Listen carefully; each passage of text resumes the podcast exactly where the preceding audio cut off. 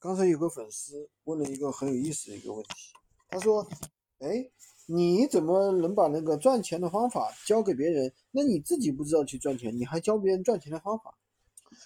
嗯，这种的话，他说你肯定是割韭菜的。这种的话是属于一个正常人心理啊，很多人肯定很多人都会这样想啊。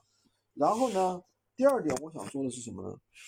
就是有一个基本的一个观点，闲鱼。赚钱这个事情是赚钱，但是呢，我把这个赚钱的方法教给别人，但但是我去教教课这件事情，其实是比闲鱼卖货本身更赚钱的一件事情。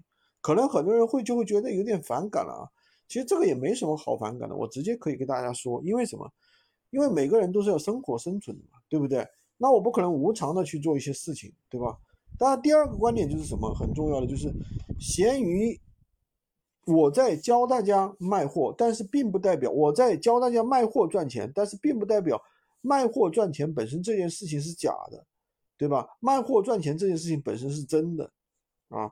当然了，不是说你不是说一下子要怎么样，像那些人，有些人给你造梦，一下子可以赚个几万、几十万那种，就不要去信了啊，没有什么意义，都是割韭菜的，对吧？现在。抖音上面也有很多什么什么学院啊，对吧？我就不好提人家的名字了，这样就不好。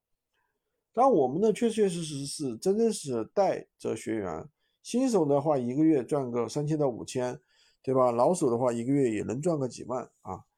就是我像我有个学员，就是上班他自己上班一个月可以赚一万，然后呢跟着我一起做闲鱼，一个月也可以赚一万。这种状态我觉得非常不错啊，对不对？相当于自己有个双收入嘛，不是挺好的吗？万一疫情来了，自己也可以有备无患呀，好吧？今天就跟大家讲这么多，喜欢军哥的可以关注我，订阅我的专辑，当然也可以加我的微，在我头像旁边获取闲鱼快速上手笔记。